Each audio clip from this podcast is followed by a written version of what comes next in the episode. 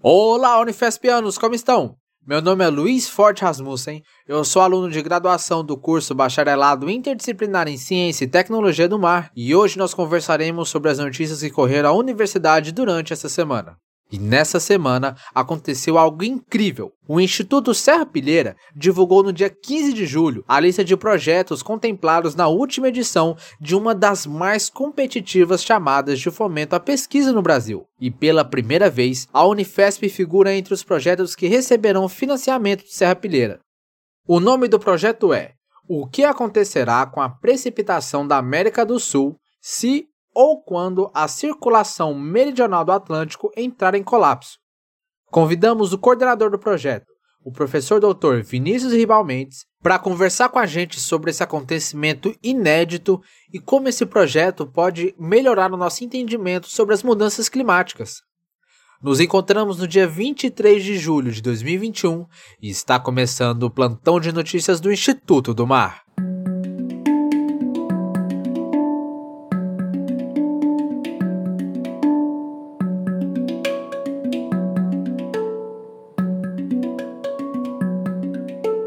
E aí, professor, tudo bem? Tudo bem, Luiz. Você? Tô bem também. E você, professora Gislene, como é que a senhora tá? Ah, eu tô ótima, tudo tranquilo. Então, estamos com a pauta surpresa aí, professor. A gente ficou sabendo que você teve um projeto aprovado no Serra Pilheira, então começa a contar essa história, essa história pra gente, por favor. Poxa, legal, Luiz. Obrigado, obrigado pelo convite aí para falar desse projeto. Bom, primeiro, para começar, acho que é legal a gente falar o que, que é o Serra Pilheira. O Serra Pilheira é uma instituição privada que financia pesquisa e divulgação científica no Brasil. Então, só por aí já é muito legal, né? A gente tem pouquíssimas iniciativas desse tipo.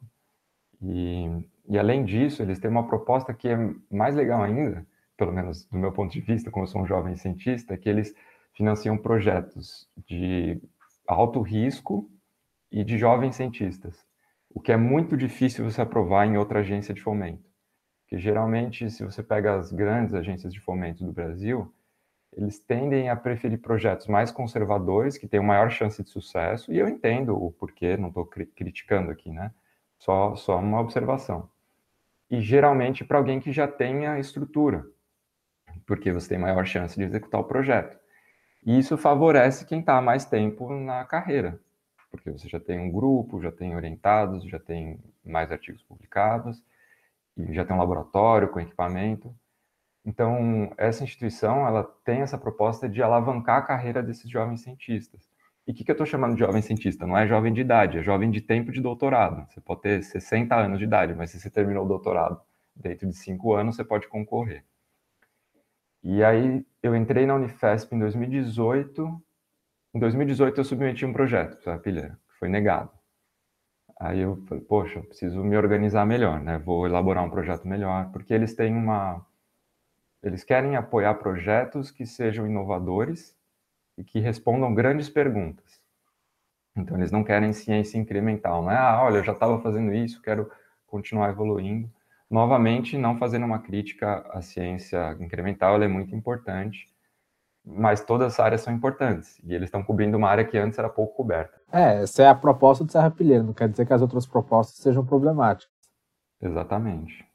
Não, na verdade, assim, críticas a gente sempre tem para todas, né? A gente sempre pode melhorar, não no sentido de falar que é ruim, mas no que, que pode melhorar, né? E, mas sim, é a proposta deles. E aí esse ano começou ano passado, na verdade, o processo seletivo. Esse processo foi bem diferente. Acho que foi a primeira vez que eles mudaram assim o processo, porque antes você já mandava um projeto completo e eles avaliavam. Agora era um, esse esse processo teve várias etapas. A primeira etapa era mandar um resumo. Era um resumo de duas páginas com cinco, acho que eram cinco ou seis perguntas que você tinha que responder sobre o seu projeto. Então, qual era a pergunta principal do seu projeto? É, qual metodologia que você usar, qual era o impacto esperado do projeto. E aí, nessa etapa, foram 505 projetos que enviaram esse resumo. Né? Aí, desses 505, eles precisaram de alguns meses, né? tudo feito com um comitê internacional, então todo o processo em inglês. É... Aí, eles selecionaram 43 desses 505. Aí, eu já fiquei super feliz, né? De estar. Poxa, legal, né? Aí, na segunda etapa, a gente mandava o projeto completo. Eu achei isso bem legal, porque você não, se você não para, porque no fim eles, o, o, principal objeto de avaliação é a ideia. Então eu achei muito legal isso que eles fizeram, porque você não precisa construir um projeto inteiro com cronograma, orçamento, 15 páginas para chegar lá e ser negado. Então é, é mais rápido você fazer um resumo com a tua ideia e aí se você passa para a segunda fase você escreve um projeto. Isso eu achei bem legal. E professor, sobre o que é seu projeto? O que, que ele fala? Oi, Luiz. Então, o projeto acabou ficando super legal porque ele junta oceano com, com atmosfera, assim, é clima, né? Mas o, o, clima controlado pelo oceano. Então, a pergunta do projeto é o que, que vai acontecer quando a corrente meridional do Atlântico colapsar? Quando ou se, né? Na verdade, começou o projeto, quando eu comecei, eu colocava C, na segunda etapa eu já estava pondo quando, porque nesse meio tempo saiu um artigo na Nature que mostrava que a corrente está em decréscimo muito acentuado desde a década de 60. O que, que é essa corrente? Né? A gente tem uma corrente é, que circula o Atlântico inteiro, por isso que ela chama de corrente meridional do Atlântico. O que, que ela faz? Ela pega água quente da região entre os trópicos, uma boa parte aqui na América do Sul, e leva essa água quente para o Atlântico Norte. Isso é super importante para o mundo inteiro, né? Por exemplo, isso mantém a Europa mais quente, leva umidade para a Europa. E a hora que essa água quente chega lá perto do Polo Norte, ela esfria, fica mais densa e afunda. E aí ela volta pelo fundo do Oceano Atlântico até o Polo Sul. Então é uma corrente que, que sobe e desce, vai para o norte e para o sul, e ela transporta uma quantidade de energia muito grande. É muito grande, assim. E ela está diminuindo muito, ela já diminuiu cerca de 40% na sua força desde a década de 60. Então, a partir dessa segunda etapa, eu já parei de falar se e comecei a falar quando. Por que, que eu falava se? Porque os modelos do último painel intergovernamental de mudanças climáticas, do último relatório, né, que foi em 2016, se não me engano, eles modelavam uma corrente estável até o fim do século. Então, isso parecia que não era uma preocupação. Mas desde que saiu esse relatório, alguns cientistas têm retrabalhado os modelos e já estavam alertando para a possibilidade da corrente colapsar em função do degelo da Groenlândia. Então a gente tem lá a Groenlândia, pertinho lá do Polo Norte, que tem uma grande quantidade de gelo em cima do continente. E essa água doce, quando ela cai ali no lugar onde a corrente afunda, ela diminui a densidade da água. E isso impede essa corrente de afundar.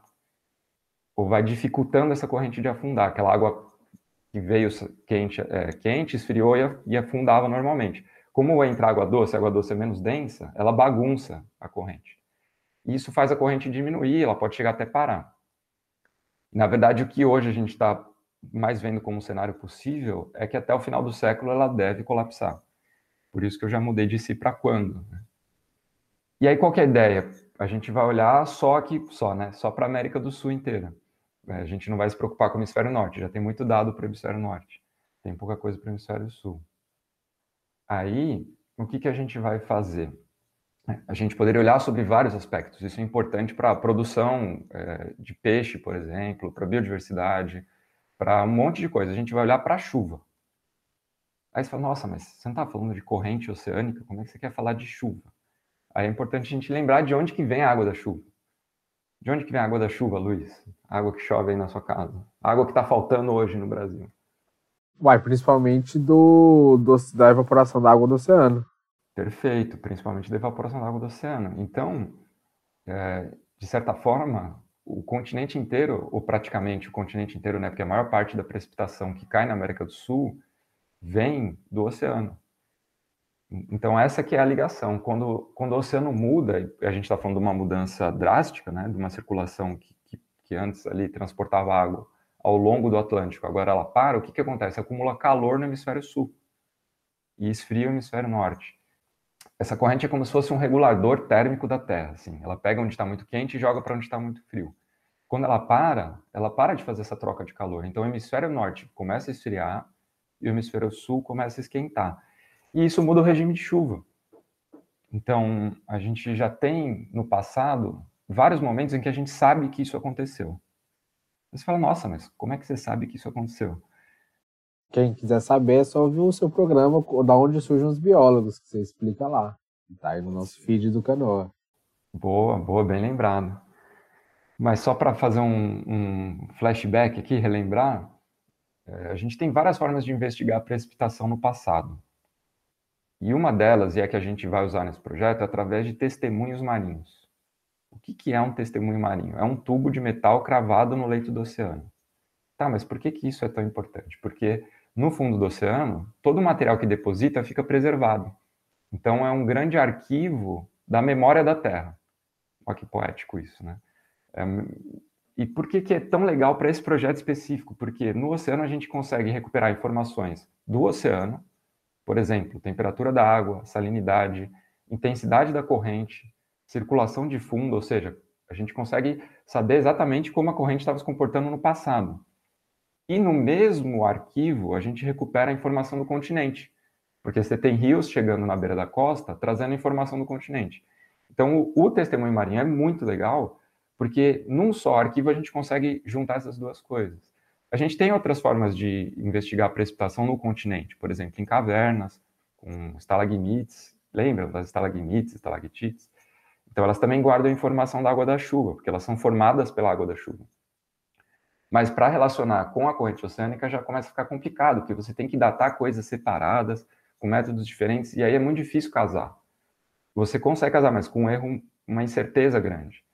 Agora, quando você analisa no mesmo testemunho a força da corrente e a intensidade da chuva, você já anula esse efeito.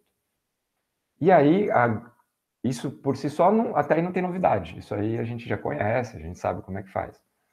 O que, que é a novidade do projeto?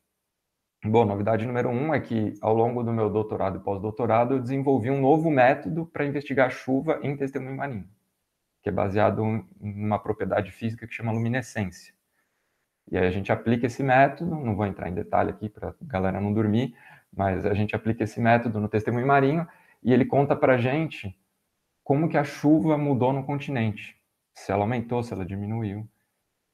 Não é o primeiro método que faz isso, a gente já tinha outros métodos, mas esse método ele é mais rápido, mais barato e ele está dando um resultado melhor. O que, que eu quero dizer com resultado melhor? Quando a gente compara esse método com os modelos de chuva do passado, eles têm uma correlação muito alta. Isso é muito legal, por quê? Primeiro, porque o método né, reforça que o método funciona, e outra, reforça que o modelo funciona, porque a gente tem um modelo que é teórico, matemático, computacional, e a gente cruza com um dado experimental, medido, né, um dado amostrado. Não tem relação nenhuma essas duas coisas, assim, foram feitas completamente independentes. E aí você compara e dá uma correlação alta, fala, opa, então acho que a gente já está entendendo isso daqui, né?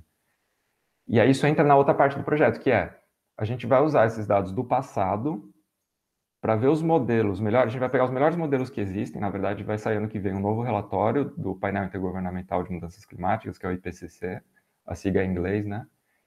É, e a gente vai ver qual desses modelos melhor representa o que aconteceu no passado. Porque são vários tipos de modelos com várias variáveis possíveis. Por que, que a gente roda para o passado? Porque se a gente consegue reproduzir o que aconteceu no passado com o modelo, significa que a gente entendeu como é que a natureza funciona. E aí a gente pode fazer projeção.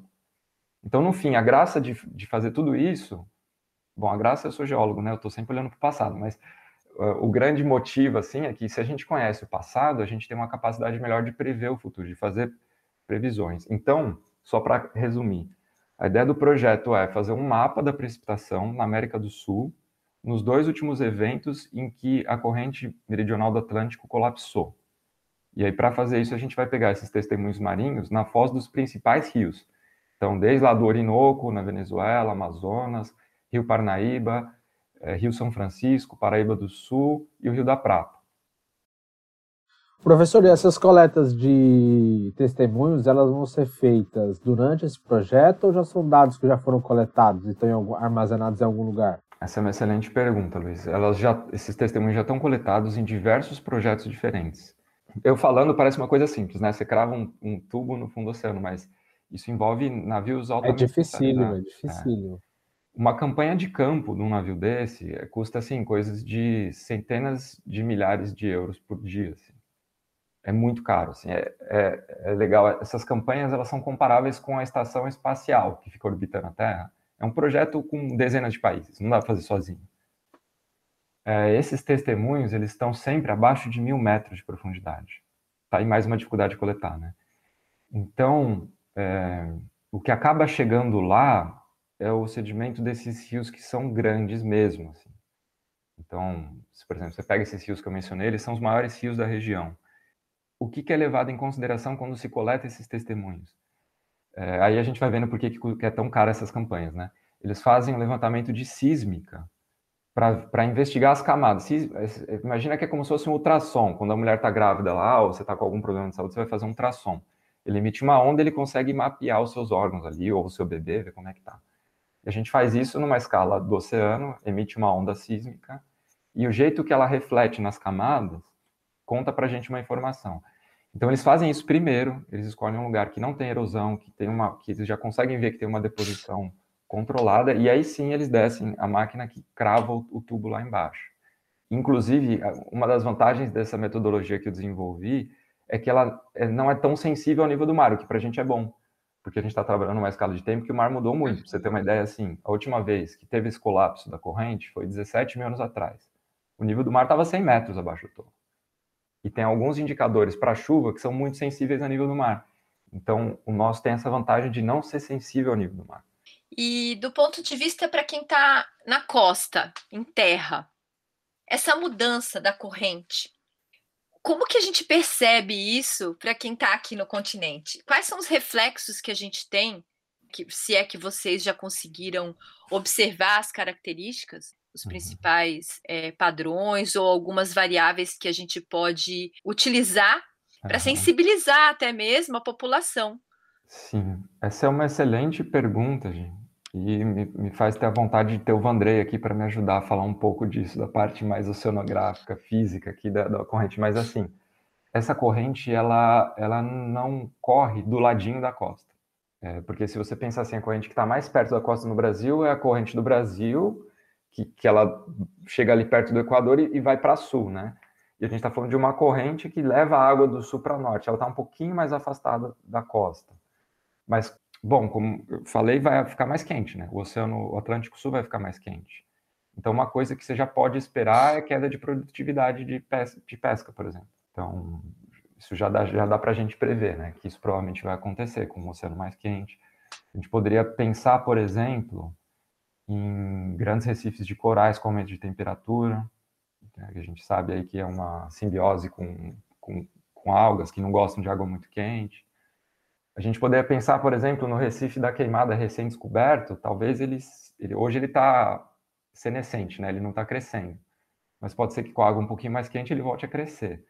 Então, assim, nem tudo é ruim, né? Para esse Recife vai ser bom. Mas é bem legal pensar nisso, né? E isso, de certa forma, não está contemplado, aliás, não está contemplado no projeto, né? Apesar de ser muito interessante.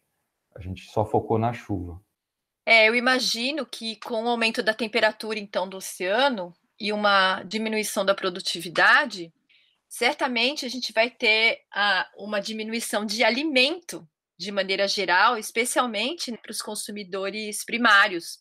Como você sabe, meu foco sempre é em animais migradores. Eu imagino que é possível que esses animais, ou durante a migração, ou logo após a migração, eles tenham problemas com acúmulo de energia, né? Porque eles ficam um tempo, por exemplo, como é o caso das baleias, né? Ficam um tempo é, no sul, algumas espécies se alimentando para depois realizar a migração reprodutiva. Então, a tendência é que esses animais cheguem com menos energia, ou que cheguem mais magros, ou até mesmo que a gente tenha mais encalhes na zona costeira pelo fato da, do animal não conseguir terminar a sua migração é, efetivamente até a, até a área foco é, de reprodução. Então, assim, eu estou aventando aqui algumas hipóteses que eu esperaria do ponto de vista da baixa produtividade, ou seja, você tem uma, uma corrente né, totalmente ligada toda a vida, então mostrando a interdisciplinaridade de tudo isso, mostrando como isso pode impactar inclusive a pesca. Sim, sim, tem muitas implicações. A gente escolheu a precipitação porque, enfim, um projeto de três anos a gente tem que é, isolar alguma coisa, né? E, mas ainda assim, falando de comida, né, para continuar o, o, seu assunto, é, se a gente pensar que o Brasil é um país basicamente que produz alimento e a nossa agricultura, é, cerca de 10% é com irrigação artificial. Ou seja, 90% da nossa agricultura depende da chuva. E aí a gente vê, por exemplo, esse ano que a gente está, de uma seca extrema. O que, que acontece? A conta de luz fica mais cara, daqui a pouco vai ter cidades com racionamento de água. Se a gente tem a capacidade de dizer, olha, gente, daqui a 30 anos isso vai estar tá pior, a gente tem 30 anos para se preparar, né? Se vai acontecer ou não, aí não depende da gente, né? Ou, bom, indiretamente sim, depende, né? Porque nós temos o poder de cobrar o poder público, né? Porque isso é, deveria ser uma preocupação do poder público. Eu sempre falo que eh, você tomar uma atitude conservadora sempre é muito melhor. Então, é sempre bom pensar que vai faltar, porque aí você se educa para usar menos. Se sobrar, ótimo. Agora, você está preparado para usar menos. É, mas a gente tem um cenário que é complexo, porque assim, não vai só faltar ou só aumentar. A gente, é isso que a gente quer descobrir. Onde que vai aumentar a chuva e onde que vai faltar a chuva. E aí tem outro aspecto que a gente já está vendo, que com o aquecimento global a gente tem o um aumento de eventos extremos. Uhum. Vocês devem ter visto lá na Alemanha uma enchente uma, sem precedentes, né? A gente teve no Canadá uma onda de calor de 50 graus, no Canadá. Então, assim, não é só a quantidade, é quanto que vem de uma vez, né? Então, não é só se preparar para a falta de água, a gente tem que se preparar para a falta de água e às vezes ao mesmo tempo para enchente, porque a gente vai viver extremos mais intensos. Gente já está vivendo extremos mais intensos. Então, se a gente pensar na alimentação, por exemplo, a agricultura é muito sensível. Você vê, ah, esse ano teve uma geada, metade da produção foi perdida. Ou é, esse ano não choveu tanto, perdeu. A gente precisa criar um sistema de produção de comida menos sensível. E a gente precisa ter previsão, né? Você vê lá, é, expansão da agricultura para áreas hoje, por exemplo, da Amazônia. Isso é outra coisa em questão, né? Assim, quanto que a Amazônia aguenta o desmatamento? Tem um limiar crítico ali. O que é um limiar crítico? É um ponto que não tem mais retorno, que é talvez o que a gente já esteja vendo com a corrente do Atlântico. Pode ser que mesmo que hoje a gente pare a emissão de CO2, pare o aquecimento, o tempo que o sistema leva para se realinhar, talvez a gente já tenha passado. Talvez já seja irreversível, a gente ainda não sabe, né? Isso está em estudo, é uma pergunta em aberto, né? Quando que esse limiar é atingido. Mas isso é muito importante, porque se a gente espera acontecer, é muito pior, né? Porque eh, aí a gente tem uma catástrofe, né? Tem um desastre, um colapso. Porque a, pandemia está ensinando isso para a gente, né? Trabalhar com a prevenção é muito melhor, né? É, pois é, e é uma coisa também ah, interessante da gente colocar que da mesma forma que a Covid, né, as mudanças climáticas, elas tendem a atingir globalmente, sem, é claro, se, sem você considerar é, poderes econômicos, o rico ou o pobre, sempre, é claro, sempre a população menos favorecida é a que sofre mais. Mas mesmo a mais favorecida vai sofrer e muito. Ou seja, ela tem essa, é, é, esse efeito, eu diria, um efeito quase, de, quase democrático. Ela atinge todo mundo, como foi o caso da Covid. É, e por mais que a gente olhe é, é, com olhos de uh, um certo conservadorismo diante da questão das mudanças climáticas, a gente sabe que além dela atingir de maneira global, é, e ela demorar, provavelmente, para a gente ter a, esse ponto de retorno, né? mesmo que a gente pare hoje de fazer todas as nossas atividades, ainda vai demorar um tempo, né? vai ficar um tempo latente os acontecimentos dos adventos climáticos, dos grandes extremos, até que talvez a gente consiga estabilizar em algum ponto que a gente desconhece. Sim, sim. Mesmo com tudo isso, é, a gente tem que sempre ter um olhar positivo. Né? Mesmo tendo passado pela Covid, sabendo que nós vamos passar, a, a, o que a gente vai passar pelas mudanças climáticas, eu sempre costumo dizer, vai nos trazer saudades do que nós passamos com a Covid. Vai, vai nos trazer saudade. Vai. Saudade. A gente vai ver que a Covid foi só a primeira lição. Né? Mas a gente tem que confiar na ciência, porque a ciência ela pode nos dar um caminho de solução. Ela pode nos nos alent, né, no, acalentar toda uma situação que a gente vai é, inevitavelmente viver. A gente só não sabe hoje se ela vai ser, o, o quão grave ela vai ser. A gente ainda não consegue estimar o nível de gravidade ao longo dos próximos, das próximas décadas, mas está aí para todo mundo ver. Está é, muito próximo, é. né? Isso que você coloca é muito importante, Gi. Até me faz lembrar uma frase que eu vi esses dias, num meme, assim, que é todo filme apocalíptico começa com um cientista avisando alguma coisa, né? É. Infelizmente continua sendo assim, né? o mito de Cassandra, né? Tá aí o nosso episódio para vocês escutarem sobre o mito de Cassandra, né? Que ela, ela previu, ela tinha o poder de prever, mas ela foi amaldiçoada. Ou seja, ninguém acreditaria nas previsões que ela faria. Vinícius, do ponto de vista da Agenda 2030, quais são as ODS que seu projeto abriga? Essa é uma excelente pergunta, Gi, e, e, acho legal a gente dar esse destaque que quando a gente está fazendo ciência, a gente tem que pensar nas implicações do que a gente está fazendo para a sociedade. Né? E esses objetivos do desenvolvimento sustentável, eles ajudam a gente a pensar nisso. Né? E aí eu enxergo, por exemplo, os resultados desse projeto vão lidar diretamente com a chuva. E isso afeta, por exemplo, o objetivo 2, fome zero, porque a gente está pensando na produção de alimento, então a gente precisa saber como é que vai estar tá a chuva, né? 90% da agricultura no Brasil é regada pela chuva, então a gente é muito dependente da chuva. A gente tem água limpa e saneamento, que é o objetivo 6, que também está ligado com o abastecimento de água, né? com essa disponibilidade de água limpa para as pessoas. É, de certa forma, a gente poderia colocar também o objetivo 5, igualdade de gênero, porque a gente tem esse objetivo no projeto de dar maior representatividade para esses grupos menos representados na ciência. Então, é, indígenas, é, negros e mulheres. A gente poderia pensar também no objetivo 13, que é combate às alterações climáticas.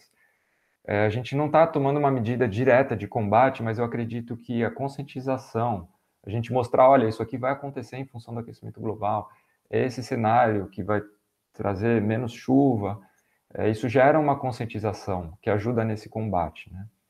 Então, eu enxergo diretamente mais relação com esses objetivos.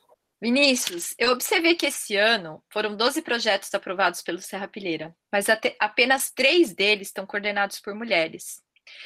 É, então, eu gostaria de perguntar para você como está a igualdade de gênero dentro do seu projeto e quais são as características é, daquilo que você buscou. Isso é uma preocupação do Serra Pilheira. Eles têm, inclusive, eles oferecem agora, numa segunda etapa, um bônus de diversidade. O que, que é isso? Dentro do meu projeto, eu vou criar maneiras de buscar essa igualdade. Então, é, essa etapa ainda vai vir, né? Mas é, eu posso desenvolver projetos que visem é, melhorar esses números. O que, que é melhorar esses números? Né? A gente tem aí uma predominância de homens brancos e a gente quer mais diversidade. Então a gente quer mais mulheres, quer mais negros e, e o meu projeto vai contemplar isso. Então, por exemplo, a gente tem bolsas. É, a primeira tentativa vai ser sempre preencher essas bolsas com esses grupos menos representados dentro da ciência. Se não conseguir preencher, aí sim a gente vai para um, uma concorrência mais ampla. É, eu quero fazer também um, é, um projeto de extensão em que eu chame cientistas dessa área que eu estou estudando, né, de clima, de, de oceanografia, paleoclimatologia, paleoceanografia, paleo é do passado, né, então oceanografia do passado e clima do passado, chamar mulheres, chamar negros para dar palestras. Por quê? Para que as pessoas vejam que existem outras, outros rostos fazendo isso, né, outros corpos. Então, é importante para esse aluno que entra no BICT, por exemplo, no nosso curso aqui da graduação, que, que ele veja, olha, eu posso chegar lá também, não é porque eu sou mulher que eu não vou chegar, porque eles têm que se sentir representados. Né? Então, esse projeto, ele busca isso, a gente vai é, desenvolver em paralelo essas ações que mostrem outros corpos, né? para além desses que são mais comumente vistos, ocupando esses espaços. Né?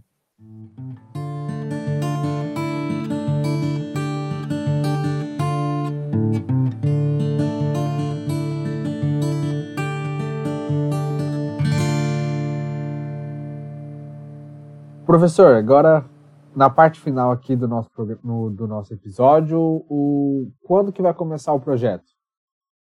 Essa é uma boa pergunta, Luiz. A gente já está correndo com as papeladas, deve levar uns meses para o pro projeto caminhar, né? Eu queria aproveitar para dar um destaque, assim, também dizer que existe uma equipe de pesquisadores envolvidos, né? A gente tem mais três pesquisadores aqui do Brasil, a gente tem Cristiano Chiesi, com a parte da. Na verdade, são mais três, são quatro, né, diretamente envolvidos. A gente tem o Cristiano Chiesi que lida com essa parte da paleossonografia, a professora Ana, da Universidade Federal Fluminense também. A gente tem uma parceira no INPE que vai fazer esses modelos. A gente tem um supercomputador no INPE, legal falar, para quem não sabe, chama Tupan, muito legal esse supercomputador. A Marília vai fazer essas simulações lá. E a gente tem um parceiro na USP, que é o professor André, que vai é, prover o laboratório para as análises. E a gente tem dois parceiros na Alemanha. Então, é um, assim, é um projeto que precisa de uma rede grande né, para acontecer. Quando ele começar, por onde os nossos ouvintes podem acompanhar essas divulgações científicas? A gente já está preparando uma página do laboratório no Instagram e no Facebook. E aí a gente vai divulgar amplamente aí, para ir passando esses. Eu quero fazer algo assim, é, que mostre o dia a dia do projeto, né? Então, as etapas, o que, que a gente está fazendo, o que, que a gente está pensando, para o pessoal poder acompanhar. E se alguém quiser entrar em contato com você, como é que pode fazer? Tem o meu e-mail, vrmendes.unifesp.br, e por enquanto é meu e-mail mesmo.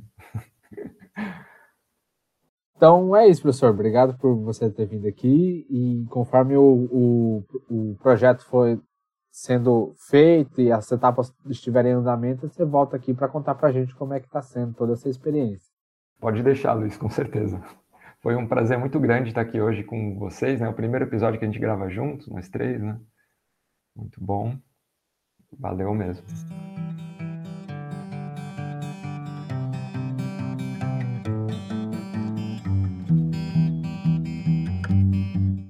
Projeto Com Quantos Paus se faz uma canoa é um podcast que fala sobre ciência e tecnologia nas universidades públicas.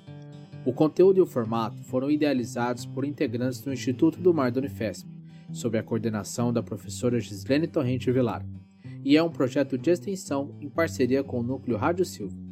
Entre em contato pelo endereço canounifesp.gmail.com ou pelo Instagram canounifesp. Você pode nos ouvir no Spotify ou na sua plataforma de podcasts favorita.